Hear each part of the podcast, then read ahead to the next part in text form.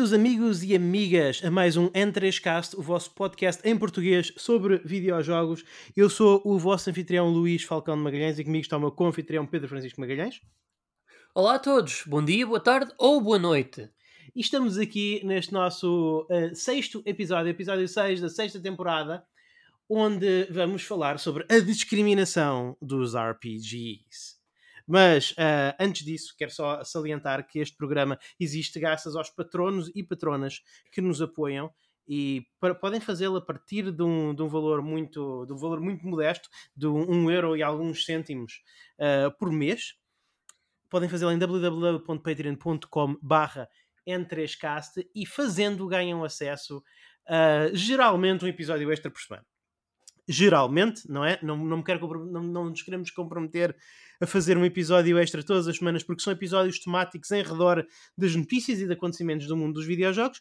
E nem sempre há assim uma coisa muito interessante. Nós não queremos estar, nós queremos produzir sobretudo shows de qualidade, não queremos estar a encher chouriços. Mas temos arranjado coisas interessantes do que falar. Acho que é, é justo dizer que os nossos patronos estão bem servidos e, para além disso, é claro que os patrões dos tiers mais elevados têm acesso a uns benefícios extra, como, por exemplo, acesso ao nosso canal Discord. Uh, nós pedimos-lhes input sobre que tópicos é que falar, sobre que jogos é que falar, e, claro, uh, também nunca, nunca esquecer de que daquele daquele grande pequeno perk que é nós agradecermos no final de cada episódio aos patronos dos tiers mais elevados. Uh, os patronos do tier mais baixo, extremamente barato, só têm realmente acesso aos episódios extra, porque nós não queríamos barrar isso de ninguém.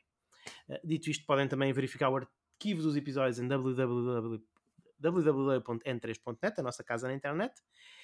E acho que acabei a minha pequena. Uh, uma pequena introdução promocional, portanto, vamos a isto, Pedro. Vamos uhum. falar uh, um bocadinho mais logo da discriminação dos RPGs, mas primeiro, Pedro, diz-me um jogo que tu tenhas andado a jogar. Que jogo é que queres trazer para cá hoje? Olha, um jogo que eu gostava de trazer cá hoje, Luís Carlos, que foi um de muitos que eu joguei de uma. À semelhança de teres na, no nosso cast passado ter jogado um jogo de uma compilação, uh, eu também tenho andado a fazer isso uh, com a coleção de aniversário do Wonder Boy para a Nintendo Switch. Ah, sim senhora, uma boa coleção. Sim, sim, uh, eu, eu, gosto. é assim, em termos de. Uh, epá, eu joguei vários, mas eu trazendo um, pelo menos, Uh, eu joguei o Wonder Boy in Monsterland, que é o claro. primeiro, de, que é o segundo de arcada, é o segundo das arcadas, que é considerado às vezes por muitos um dos primeiros action RPGs, porque sim, okay. é, é, algo incrível, é, é, um RPG de ação nas arcadas que não é um género que se encontra lá muito sim. por para, para várias razões. Epá, o que é que eu devo dizer sobre este jogo? Pá, tem aqui umas ideias muito engraçadas uh, e eu, eu gostei de o jogar, não vou dizer que não. Okay. Mas também acaba por ser um bocadinho uma relação amor-ódio, porque é, é, assim, pronto, aquilo mecanicamente, uh, se tu jogasses Wonder Boy Monster World, uh, pronto, aquilo é um bocadinho mais ou menos assim. Aliás, a área inicial onde tu começas é, é muito semelhante até. Okay. Mas aquilo passa muito por, epá, pronto, tu tens tu equipas o teu personagem à medida que vais progredindo no jogo com melhores espadas, melhores escudos, armaduras. Uhum. Uh, tu vais, andas ali à espadada nos inimigos, tu arranjas moedas com eles, dinheiro, portanto, para okay. comprar as cenas e avançares no jogo. Uh, agora é assim, pronto, este obviamente, por ser um jogo de, arca de arcada, não é um jogo de exploração. Este aqui é, é dividido por níveis. Deve ser relativamente uh, curto, não é? Diz, diz. Deve ser relativamente curto também. Uh, sim, uh, é um jogo também que exige uma, uma, certa agilidade da tua parte, porque tem um tempo limite. É talvez a única coisa que eu não gosto no jogo, porque, pronto, uh, há ali segmentos de jogo que tu tens que jogar com uma certa calma, sim. até porque há uns níveis mais labirintescos, e sempre que a ampulheta reverte, tu perdes um coração da tua energia. Wow. como é que tu aumentas a tua energia? Aumentando o teu high score. chega um ponto que tu, por exemplo, em incrementos de 30 mil pontos, 3 mil como? Muito arcada, é um conceito muito arcada para um RPG. Sim, sim, sim. E inovador. Eu gosto muito do que o jogo faz. E verdade seja dita, eu, eu por acaso joguei a versão PC Engine deste uhum. jogo, não gostei. Uhum. Achei que era demasiado difícil e às vezes injusto.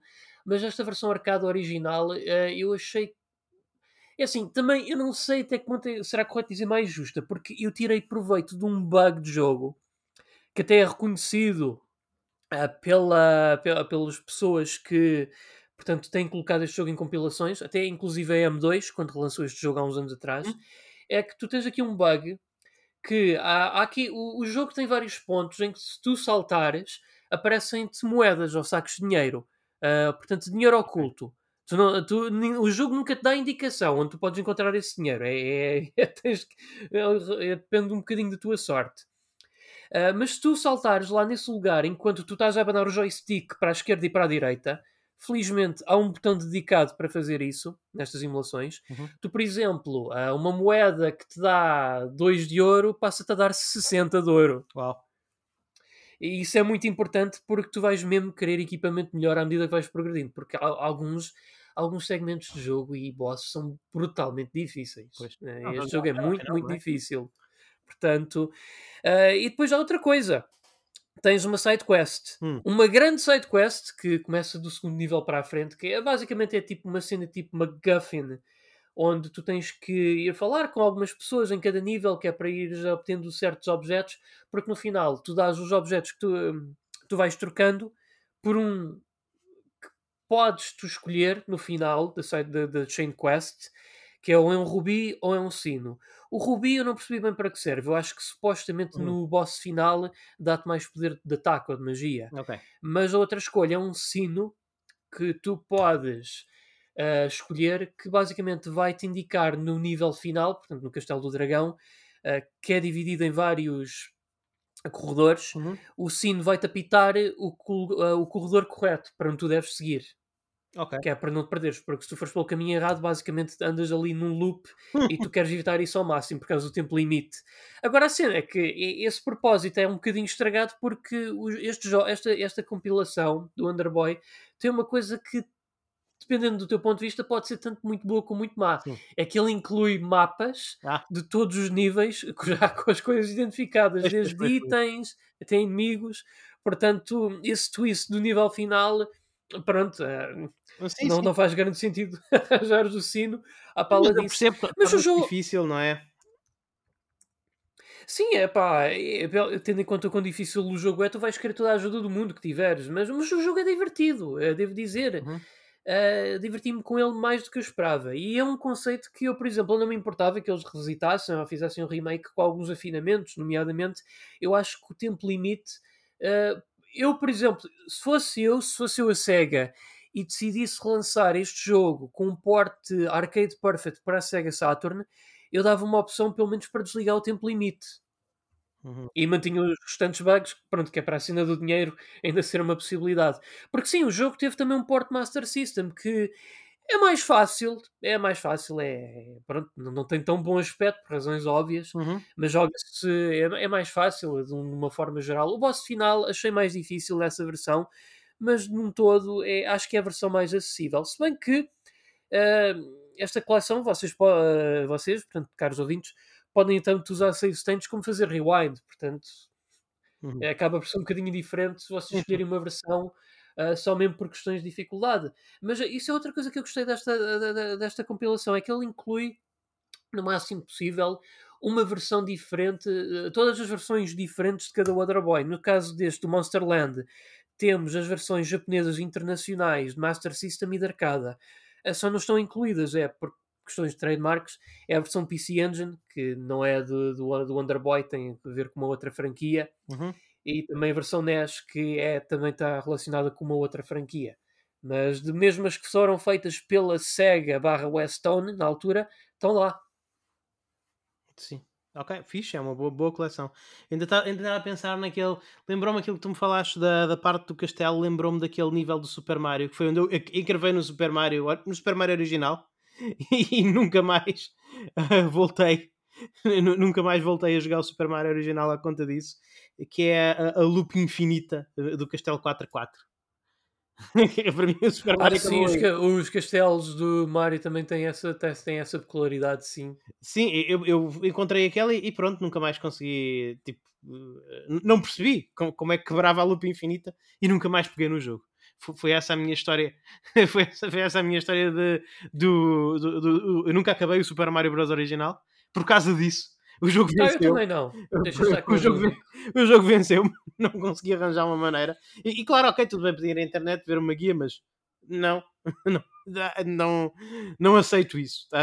Prefiro dar o jogo por vencido. do, do que, do, do, do que submeter-me a, a, a, ir buscar um guia. Uh, hei de jogar muitos outros jogos do Mario, mas esse não acabo. Portanto, epá, eu, eu percebo. Eu, é, é assim, eu percebo porque é que os developers fazem isso. É, eu não vou dizer que não quero ver isso, que, que, não, que, que, isso, não, que, que, isso, que isso não devia existir. Que isso não devia existir. Uh, agora, acho que isso, isso, essencialmente eu não sei se é tão grave. No Super Mario, no, no Super Mario Bros. não, não há itens nenhums que tu possas levar lá para quebrar a loop. Eu não faço ideia como é que se, eu não faço ideia como é que se quebra, não é? Não, não, me, não me informei em relação a isso. Mas aí nesse castelo eu imagino que consigas ir lá só por tentativa e erro, certo? No Underboy. No Underboy. Sim, é perfeitamente possível com tentativa e erro, mas uh, lá está, tem um tempo limite, que. Pois é, que tu, o jogo pressiona-te muito com isso. Mas, mas podes mas tens vida, não é? Se morreres, podes tentar outra vez.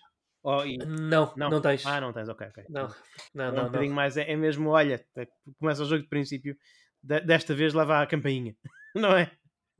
Um bocadinho. no fundo, sim. Pronto. Ah, mas eu gosto dessa ideia, sabes? Eu gosto, do, eu gosto da ideia geral desse. É, é Wonder Boy in Monster World, é isso?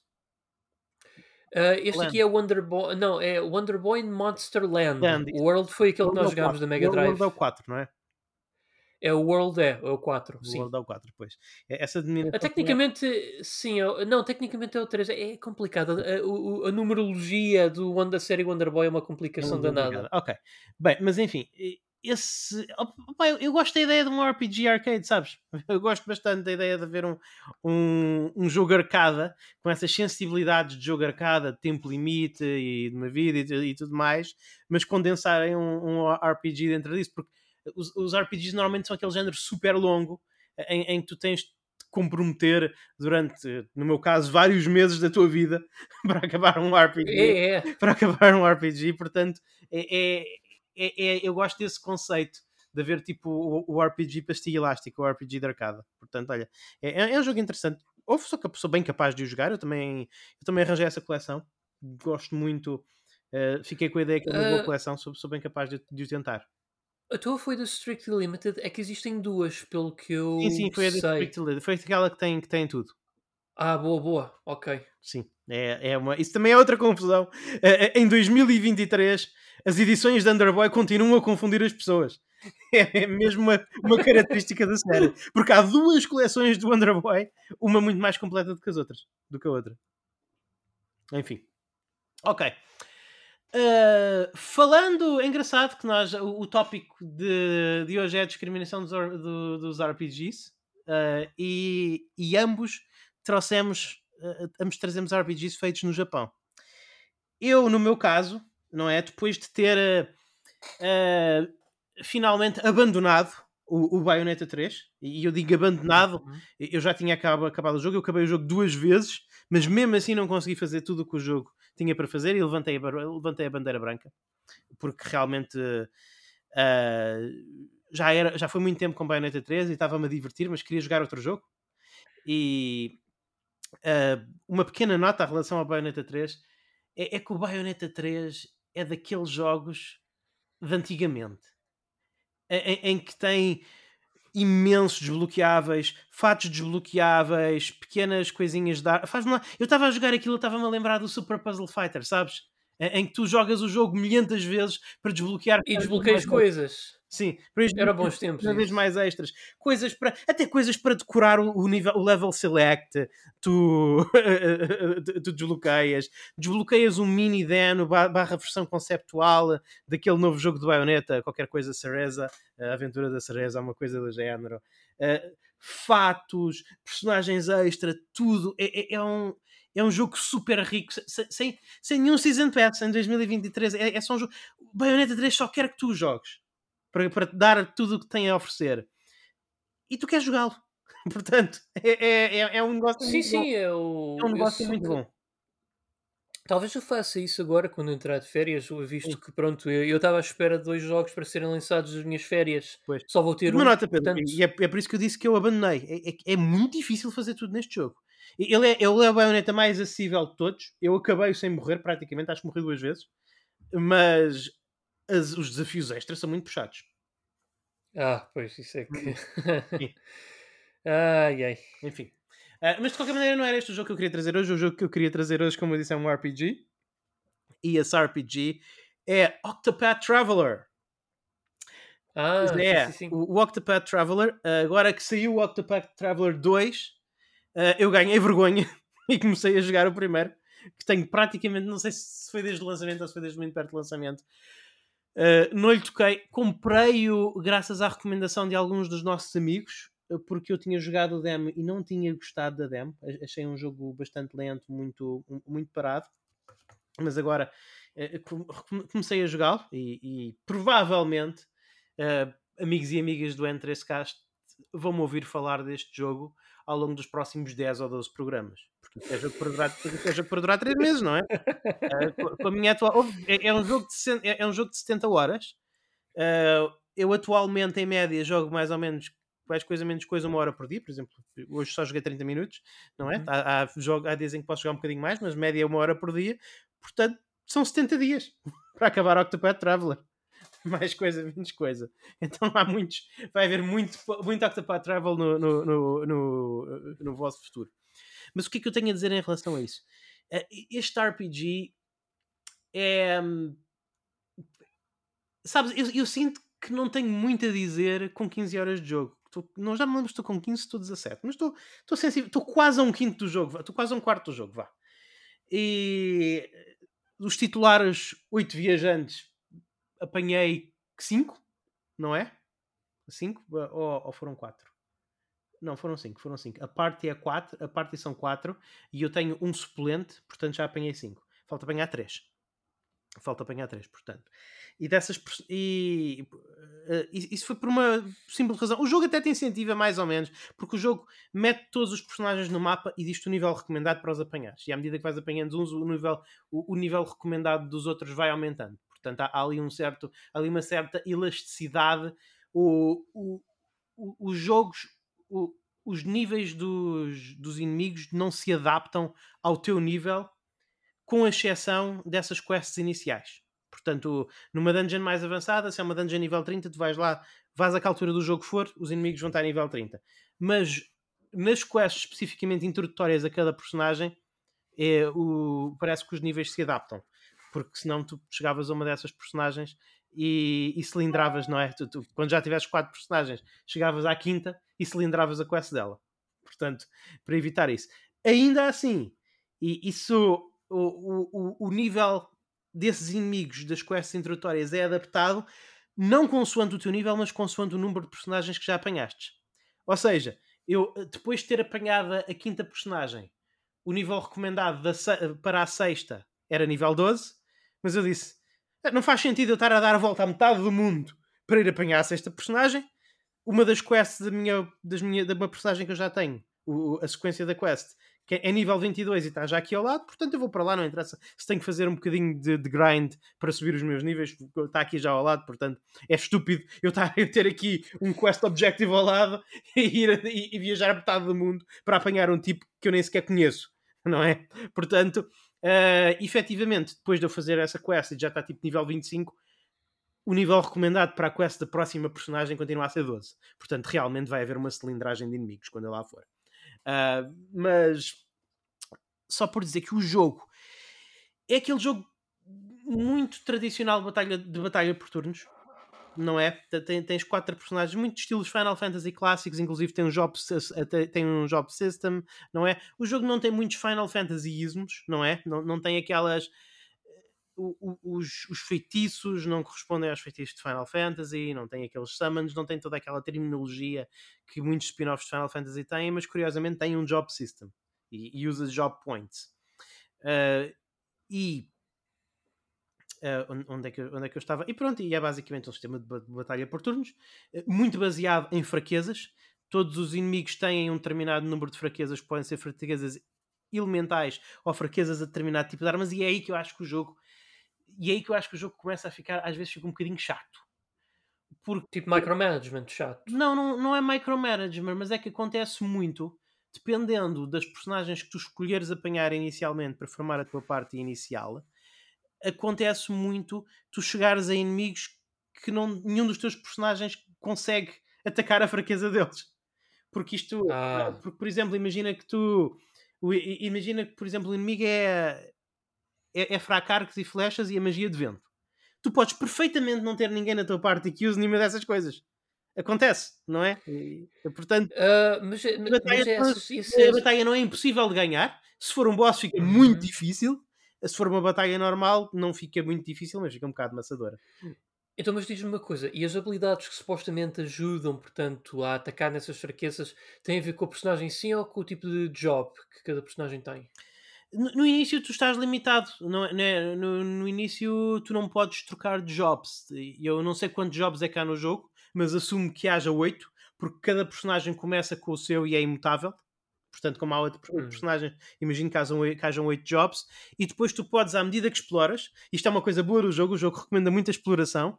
À, à Ah, eu medida, gosto, à- gosto disso. à medida que exploras, podes desbloquear o trabalho secundário, não é? Então eu posso eu, eu posso ter a minha priest, que é uma priest mesmo de origem, pronto, é, é o trabalho primário dela, mas se for a, se explorar um bocadinho e for a um sítio que não, não sou direcionado para ir lá pela quest principal, até normalmente precisas te arriscar um bocadinho, porque são, é, é, são áreas com um nível um bocadinho mais elevado, mas não proibitivamente elevado, não é? É arriscado, mas possível, e, e consegues apanhar, vais, digamos, ao templo dos caçadores e ganhas o, o trabalho de caçador. E a partir daí, uma das tuas outras personagens pode equipar esse trabalho de caçador.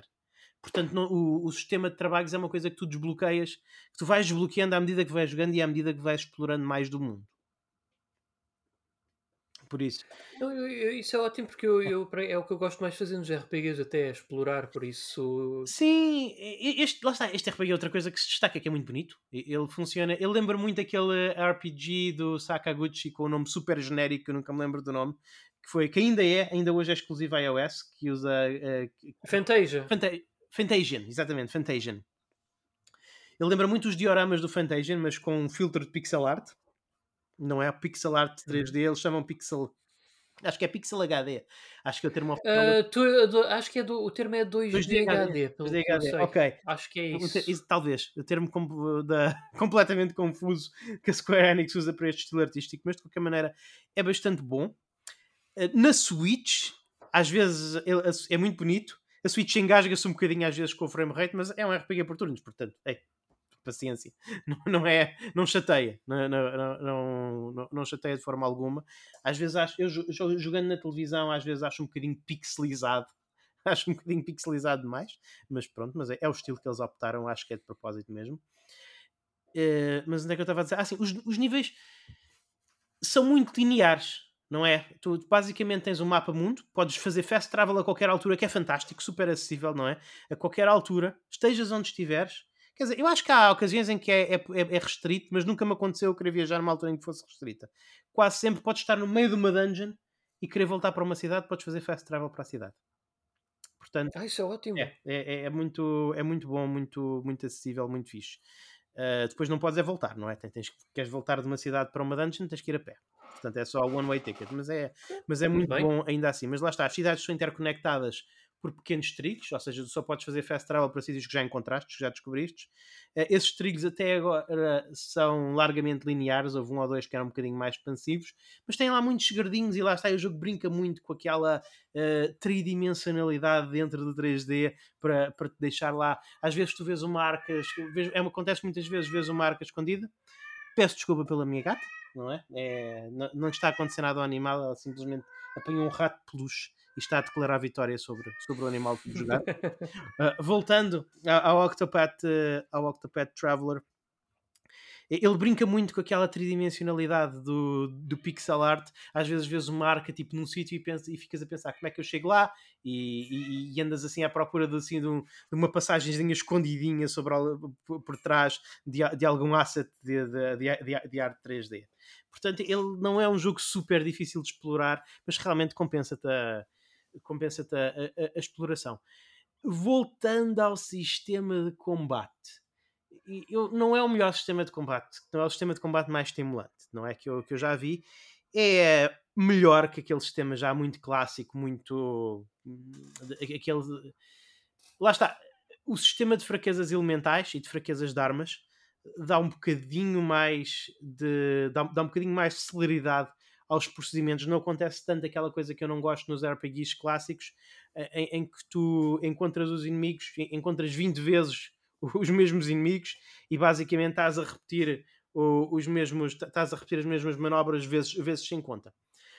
Aqui tu fazes um bocadinho isso, mas é acelerado porque primeiro tens a situação das fraquezas elementares, que todos os inimigos têm várias, e depois tens o mecanismo boost em que uh, a cada turno, desde que não tenhas usado boost no turno anterior, a cada turno os teus, os teus, os teus personagens ganham um ponto de boost, até é 5. E tu a qualquer altura podes usar 3 podes usar 3 pontos de boost para dar um grande para dar, para dar um, um grande power up aos teus ataques. Então, Uh, a partir do momento em que encontras o mesmo inimigo, já encontraste tipo 5 vezes, digamos, mas já conheces as fraquezas todas, portanto já sabes exatamente o que é que tens que fazer, é, já, é, já, já não se torna tanto uma questão de estar ali a experimentar, consegues acelerar o processo, uh, efetivamente quebrando uh, as, as vulnerabilidades deles o mais rápido possível. O que é que acontece? Quando tu quebras quando tu quebras um determinado número de vezes as vulnerabilidades deles, isso falaria por inimigos, eles ficam staggered, pedem um turno e ficam mais vulneráveis a dano, e aí tu podes carregar o teu boost todo e, e tentar eliminá-los ou deixá-los muito próximo da morte. Portanto, realmente as batalhas não funcionam sempre da mesma maneira, não é? Uh, depois de tu teres algum conforto e de conheceres melhor os inimigos e, e, e, de como é que eles e de como é que o teu leque de habilidades se ajusta melhor àqueles inimigos específicos, realmente consegues acelerar um bocadinho as coisas, otimizando o teu uso das vulnerabilidades e do boost.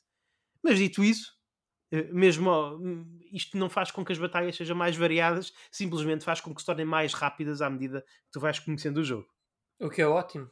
Que é hum. ótimo, tendo em conta que os combates turn-based é, é aquela coisa que para nós, eh, pronto, já não é tão compatível com os nossos estilos de vida, não é verdade? Pois. E não é, uma coisa que eu gosto eh, neste jogo é, é não é só uma questão de estilo de vida, eu acho simplesmente aborrecido fazer a mesma coisa, a mesma atividade sim, repetitiva sim, durante uma hora, claro. durante uma hora, não é? Acho que é acho que é chato, acho, acho que se torna chato. Não é impossível. Eu gosto muito de RPGs por turnos, atenção. Agora, são poucos aqueles que conseguem fazer um sistema de batalha por, por turnos estimulante. Uh, por exemplo, um, um, caso, o caso mais recente que eu consigo pensar é o Persona 5. Não é o Persona 5.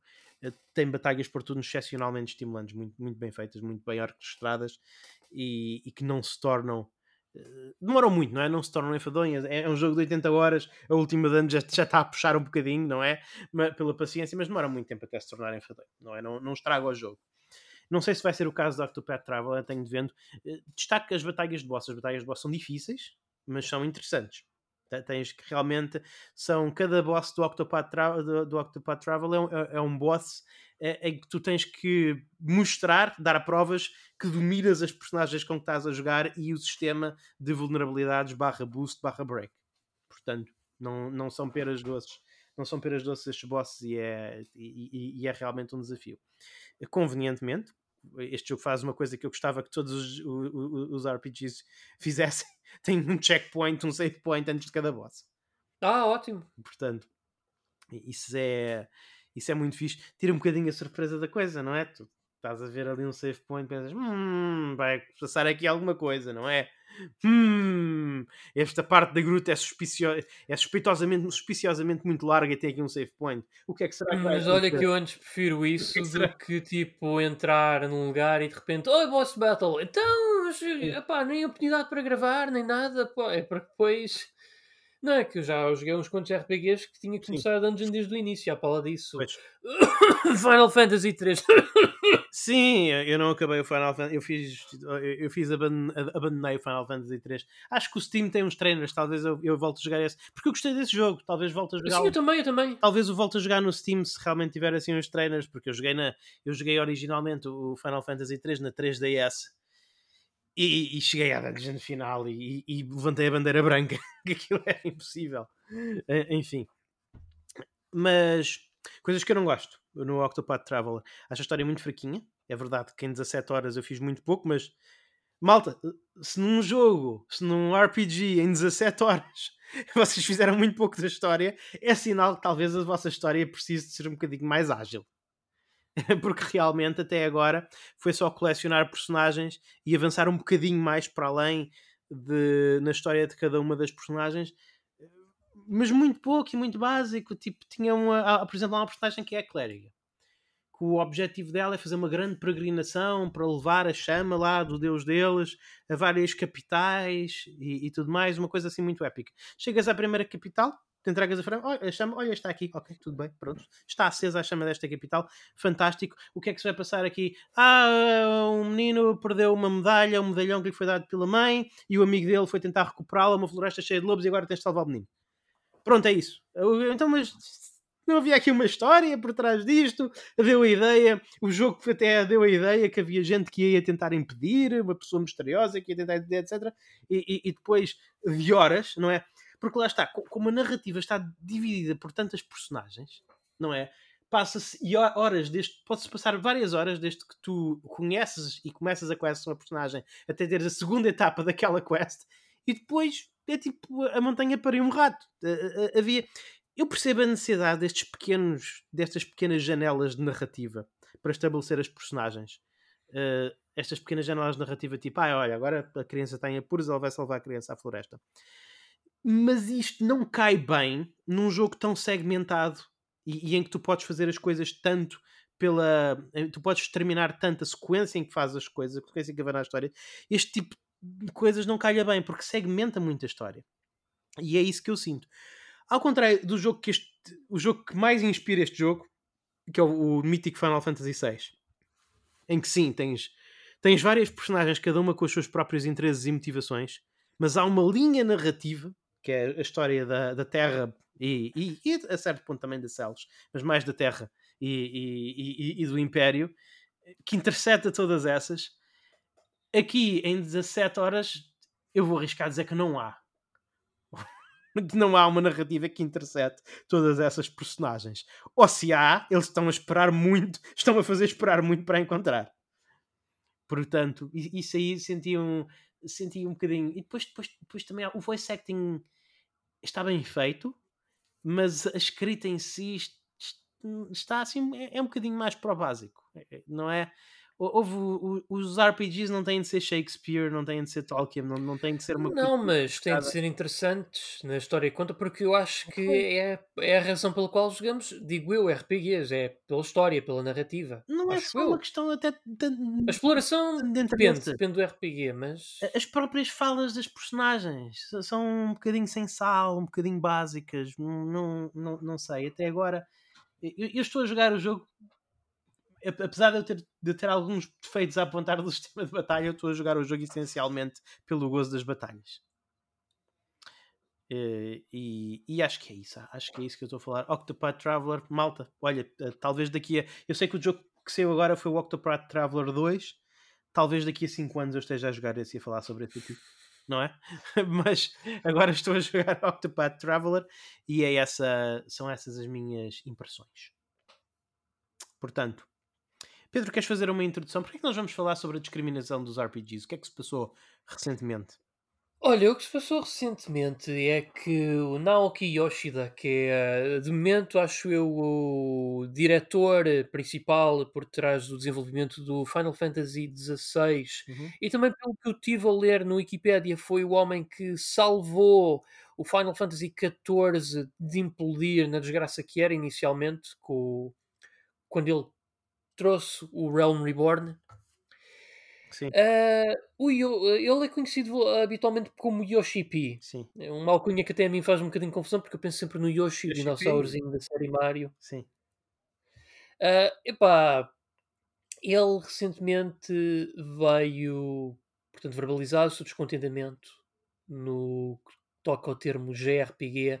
Não queria que Final Fantasy XVI fosse chamado um JRPG, uh, ah, não só pelo facto de ser mais um jogo, um, um RPG da, um, um jogo de ação, mais um jogo de ação do que um RPG, segundo ele, uh, mas também porque há 15 anos atrás uh, isso para eles era um termo muito mau, um termo que ele até diz ser discriminatório. Discriminatório, uh, palavra forte. Uh, é assim, ele provavelmente aqui, daquilo que pronto, eu tenho lido, o que o Yoshi P aqui se refere no fundo é o facto de há 15, cerca de 15 anos atrás, portanto, quando tínhamos a geração uh, Xbox 360 PS3, uh, houve um grande boom no lado ocidental da indústria. Sim. Uh, nomeadamente no concerne RPGs ocidentais. Tivemos os Elder Scrolls da vida, os Mass Effect, os Dragon Age, entre outros. Foram RPGs e os Fallouts, claro, uh, que Sim. se tornaram mas... enormes. E, e, no Japão. Mas, mas não me sempre... tanto, Pedro, desculpa, mas só, só. Tu falaste de jogos de várias gerações, não é? Há 15 anos atrás, os Fallout já tinham saído há muito tempo. Atenção, isso é importante. Ah, pronto, mas, mas eu, eu falo de uma forma geral. Estamos a falar essencialmente de, de, do que se passou a partir da geração Xbox 360 PlayStation 3. Acho que é mais certo sim, dizer. Sim, sim. Uh, epá, e, e eu até percebo a parte dele. E é uma das razões pelas quais eu detestei essa geração, uh, porque foi uma geração muito mal para os devs japoneses e os RPGs também. É assim, eu percebo o ponto de vista do Yoshi P, concordo com ele em parte, mas a verdade é que os devs japoneses também, perdoem-me a expressão, puseram o rabo muito a jeito. Hum. E eu vou dizer porquê. Antes de mais, eu quero só dar aqui o meu parecer. Eu acho que JRPG não seja um termo discriminatório. Sim. E só mesmo dizer que um jogo, um RPG Eurojunk é discriminatório. Não. Mas, eu. É. mas continua, já vou dar o meu parecer. Temos aqui uma discussão para ter. Continua. Eu não acho discriminatório porque é assim. Uh, vamos imaginar que eu vou recomendar. Ei, ó oh, oh, Zé Mané, olha, é, temos aqui, tenho aqui este RPG que eu acho que tu irias gostar. Uh, mas que, que tipo de RPG é? É japonês? É ocidental? É japonês. Ah, ok, pronto. Porque um RPG pode ser muita coisa. Pode ser da ação, pode ser japonês, pode ser oriental, pode ser tático, pode ser de computador. Um, e, uhum. e, eu acho que esses termos são importantes, não de uma forma discriminatória, mas só no sentido de dar uma melhor identificação. Por exemplo, o uhum. Souls-like é um RPG de ação, mas é um, acaba por ter o seu subgénero. Souls-like não é discriminatório. Vamos não. lá ver uma coisa. Não, não, Pedro, mas eu, eu acho, e aqui eu discordo, eu, acho que o, o que torna discriminatório é estares a associar uma nacionalidade. Uh, e, e porque a determinada altura dizer JRPG no, eu, eu por acaso gostaria que nós mesmo largássemos essa terminologia uh, e vou, vou, dizer porque estás a dizer JRPG nos anos 90 não era nada discriminatório sabes? Não era, realmente não era era um, um RPG feito no Japão com sensibilidades japonesas só que o, o que o Yoshi diz fez-me pensar, não é? E depois eu fui ver também a história que o nosso o, o Felipe Pep uh, fez uma excelente thread uma thread tipo de 20 tweets ou lá o que foi, uma, uma, uma thread gigantesca no Twitter. Ele é FlipPep e eu recomendava que fossem pesquisar essa thread porque ele uh, faz um, um, um, excelente trabalho de, de, de mostrar a, a, evolução paralela e muitas vezes com interseções dos RPGs no Japão e dos RPGs no Ocidente e, e, e realmente para, para demonstrar para, para ilustrar, para dar um contexto a estes comentários do Yoshi P e, e, realmente para, para mostrar que houve um período muito exato na história dos videojogos em que, que foi esse período da PlayStation e, e da Xbox em, em que os, os developers ocidentais não é atacaram atacaram os RPGs japoneses. E a partir do momento em que tu tens uma geração todos os mais importantes developers de uma geração a dizer que os, que os jogos japoneses são lixo, então a partir desse momento, quer tu gostes ou não, quando tu associas o G ao RPG, antes não, eram, antes não era discriminatório, mas a partir daí passa a ser, não é? Sim, mas ó oh, oh, Luís Carlos, também, mas é, é, lá está, houve aqui uma parte do meu raciocínio que eu não Sim. consegui concluir, que é, como eu te falei, eles também puseram um rabinho a jeito, os japoneses. E, e olha que eu respeito muito os devs japoneses nós crescemos com eles, mas é assim. Não, sim, eles tiveram uma geração má, sem dúvida, concordo com isso. Foi, não, mas, mas, mas lá está, eles puseram-se a jeito porquê? É assim, houve, eu sei que uma PSP e uma DS tu não podes fazer uma obra épica como Final Fantasy X mas ou Xenosaga 3, mas houve, estes gajos, estes gajos, estes, gajos, estes gajos fantásticos estavam-nos a dar, epá, obras de arte como, sei lá, Final Fantasy VII, Shadow Arts Covenant, Tales of Symphonia, Trails in the Sky. Epá, houve ali um período que aquilo depois tudo estagnou, tanto do ponto de escrita como mecânico. Nós, na PSP e na DS, estávamos a ter clones de Monster Hunters, eh, jogos guiados com missões, como Final Fantasy Star Universe, uh, Crisis Core, Final Fantasy VII.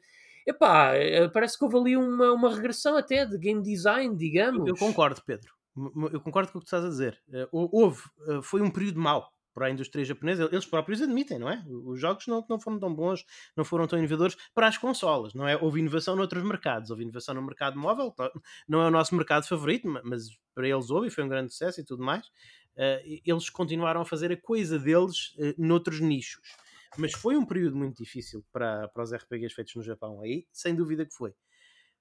O problema, não é? É, é que a partir daí o, as pessoas deixaram de levar a sério o, o, o JRPG, não é?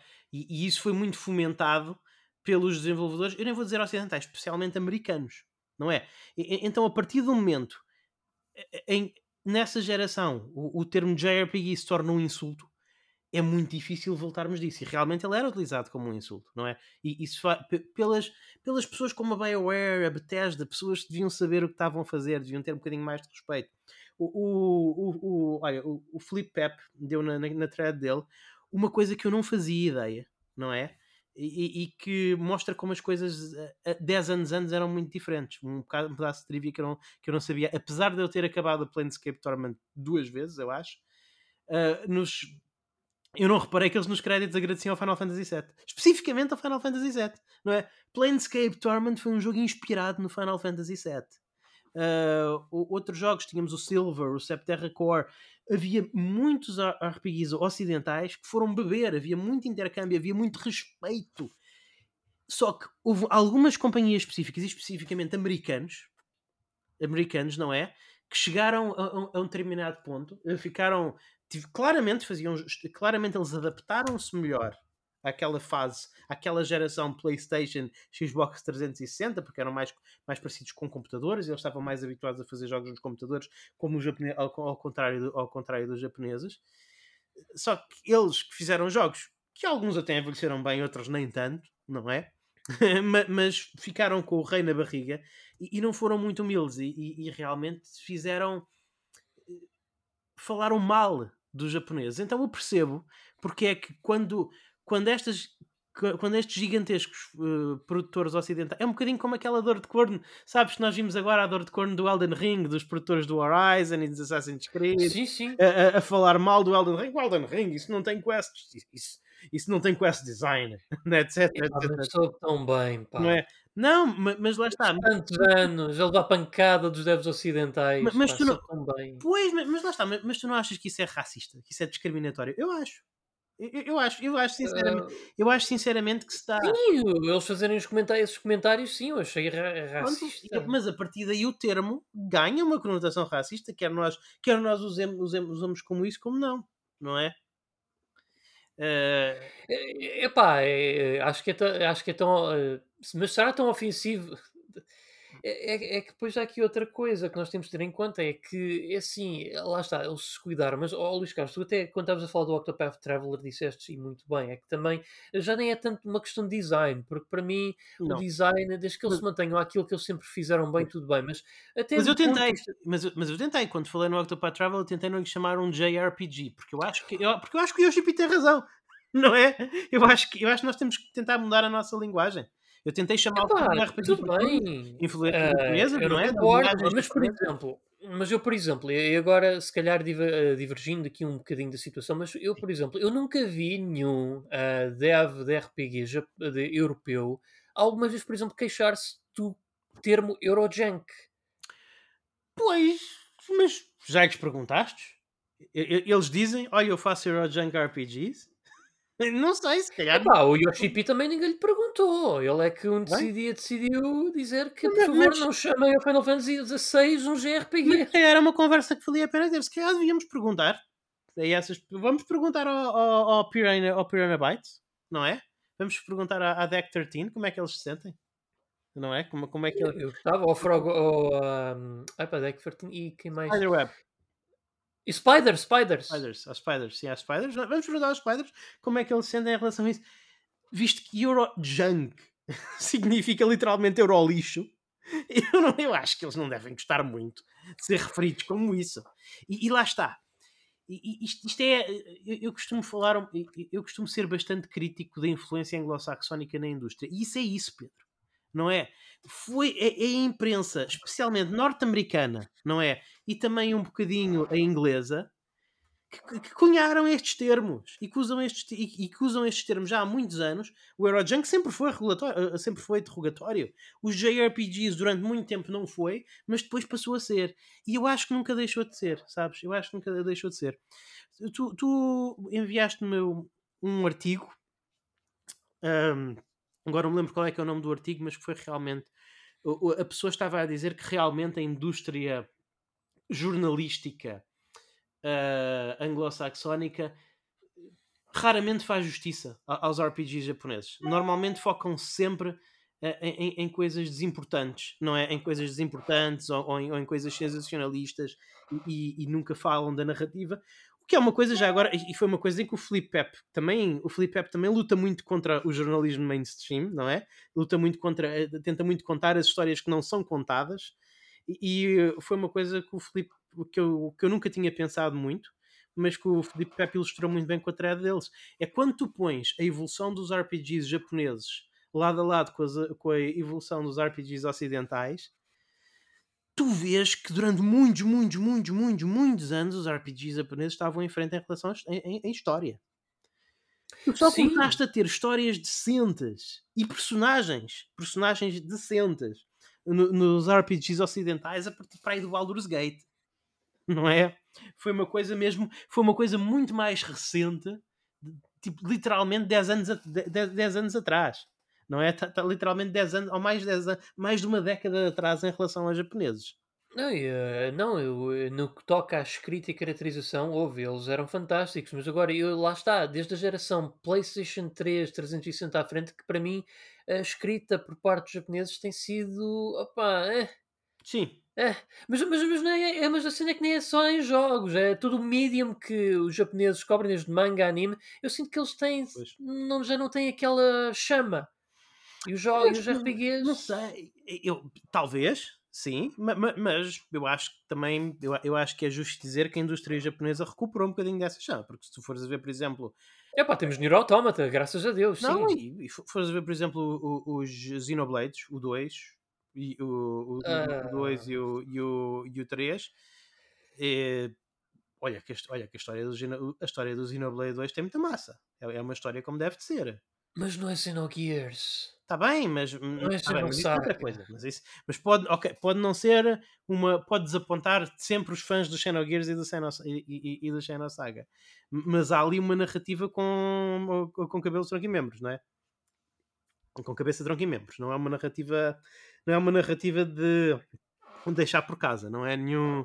Uh, o que é, que é um exemplo de um jogo de PlayStation 3 ou de Xbox 360 que tinha uma narrativa muito básica do Japão? Eu, eu, eu, nem tudo foi mal do Japão, não é? Por exemplo, Lost Odyssey tem uma história excepcional.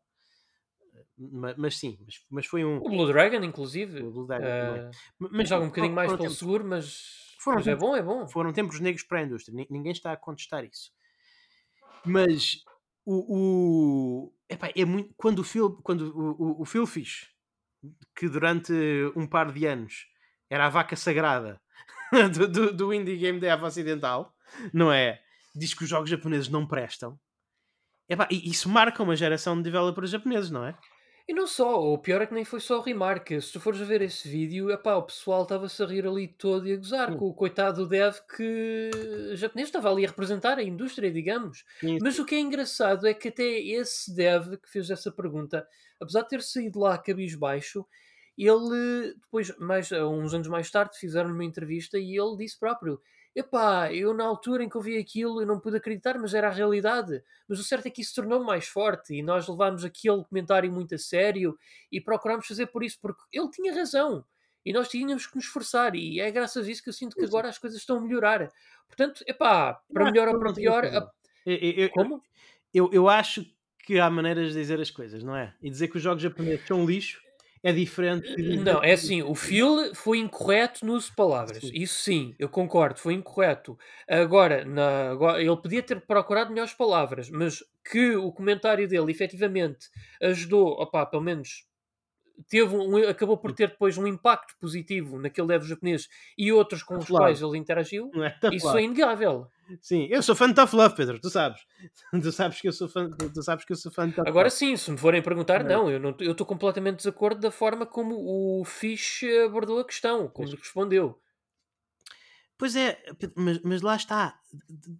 Uma geração que não foi pequena, a geração PlayStation 3 e Xbox 360 não foi pequena, e, e houve todo, e, e construiu-se toda uma. Foi uma década em que uh, os developers americanos e a mídia ocidental criou toda uma narrativa que diz produção no Japão igual infantil, produção no Japão igual pervertido, produção no Japão igual mau, não é? E, e, e, e desculpa, mas depois de associares esse, depois de associares durante uma década o termo JRPG à mediocridade, o que não é justo. O que não é justo porque havia não, JRPGs não. fantásticos, não é? Mas se tu vai. Uh, o Lost Odyssey é um JRPG fantástico. Lost Odyssey envelheceu. Para mim, Lost Odyssey envelheceu melhor do que a maioria dos jogos da BioWare. Olha, eu até vou-te é? dizer uma coisa, Luís Carlos. tu contrasta, por exemplo, tu contrasta uh, a opinião da crítica e do jornalismo em relação ao, ao Nier, o Nier original, Sim. nessa geração, e agora quando saiu a reversão remasterizada, que tanto quanto sei em termos de melhorias de qualidade de vida, pouco ou nada faz. Não, continua a ser um jogo muito obtuso. Continua a ser um jogo muito obtuso.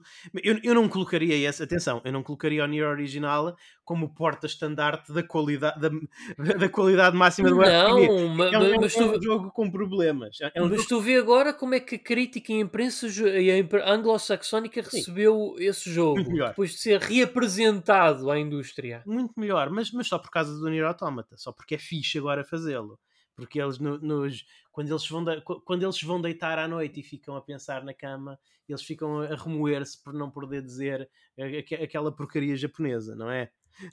Pronto, mas lá está. Mas a cena é que Nier nunca foi uma porcaria. Aí é que não, está. Não, nunca foi, nunca foi uma porcaria. Mas, mas mais uma vez, eu, eu, eu acho que o Nier também não é um jogo. O Nier Automata eu acho que é um jogo excepcional. Nisso sei discordar para sempre do nosso amigo Daniel Costa. Mas o Nier original é, é não Tem é, problemas, tem. É, é um dizer não. É, um, um, é um jogo problemático. Eu diria que é um jogo medíocre com algumas coisas muito boas. Acho que era assim que eu diria. Acho que, acho que é assim que eu diria. Uh, porque realmente tem. E, e, acho que vale a pena jogá-lo por causa dessas coisas muito boas. Mas não é um jogo fácil de se gostar. Não, não, é um jogo fácil, não, é um jogo fácil de se gostar. E, e, acho que de certa forma, Pedro, também é um jogo que retrata bem os problemas do Japão. Já agora, já que falamos nisso, os problemas dos, dos, dos developers japoneses nessa altura. Porque nota-se que é, é, um, é um jogo que sofre muito por uh, é, um jogo que sofre muito por falta de recursos, por uh, o grande problema do jogo é a sua repetitividade, repetitividade de inimigos, de salário, de, de, de cenários, reaproveitamentos, etc. É, é, realmente. No fundo, era um jogo PlayStation 2 numa era que não era de PlayStation Nota 2. Que é um, porque os jogos de PlayStation 2 ainda conseguiam ter muita variedade, Pedro. Sabes? Nota-se que é um jogo que foi feito por pessoas que estavam a ter dificuldade em adaptar-se à era HD, sabes? Que só cons conseguiam fazer um número muito limitado de assets com o tempo e com os fundos que, dispunham. Que dispunham. Há, há, muita reutilização, é um jogo muito económico, sabes? Portanto, é, portanto acho que é mais. acho que nesse sentido o Nier é, é, um, é um perfeito exemplo de. Ainda que da genialidade, de capacidade de genialidade narrativa dos developers japoneses, também muito representativo dos problemas que eles enfrentaram nessa altura ainda assim não justifica o, tudo aquilo. E, e, lá está, quando tu bates numa. Quando tu bates numa coisa, tu até podes nem bater muito, mas quando tu tá, se tu passares 10 anos a bater numa mesa, vais deixar uma marca, vais deixar uma moça. E, e, eu, e percebo que seja muito difícil recuperar o termo JRPG depois desses 10 anos, não é? E, eu não tinha pensado nisso. Acho interessante, foi, acho que lançou uma discussão muito interessante o, o Yoshi P. Uh, estendo a mesma cortesia ao termo Eurojunk, acho que devíamos retirar esses termos. Acho que nós temos muita maneira. Acho que podemos dizer que são RPGs por turnos. Mas a cena é que, por exemplo, eu. É uma japonesa, digamos assim. Mas, mas eu, por exemplo, mas Eurojunk é um termo que eu uso com muito afeto, Luís Carlos. Eu adoro esse tipo de jogos. e Eu, Não, tanto que. Mas é um, e- pode dizer que é um RPG, um RPG com sensibilidades europeias, não é?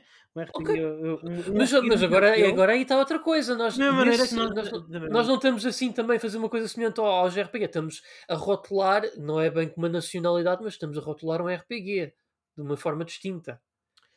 Sim, Pedro, mas é um bocadinho a mesma, mas, é- mas, mas é um bocadinho a mesma coisa que de, de dizer, estares a falar de uma pessoa, de, de- de repetir, de referir a uma pessoa de, eh, de herança africana por uma pessoa com herança africana ou por um preto, não é?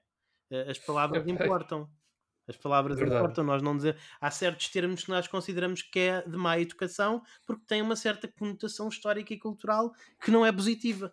E essa conotação que não é positiva foi criada, mais uma vez, porque por aqueles que eu acho que são o, o, o inimigo número 1, 2 e 3 dos videojogos, da- que, são, que é a imprensa norte-americana e a imprensa anglo-saxónica no geral, não é? A- Acho que eles, eh, para mim, eh, é- é- para mim, esses senhores são, no geral, representados por aquele, por aquele vilão do- dos ratos motoqueiros de Marte, não é?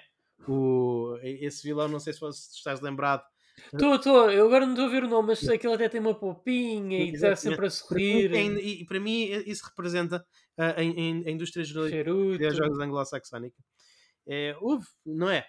Agora, as palavras importam, não é? Nós podemos, por exemplo, a França tem uma tradição, tem uma tradição muito única de banda desenhada.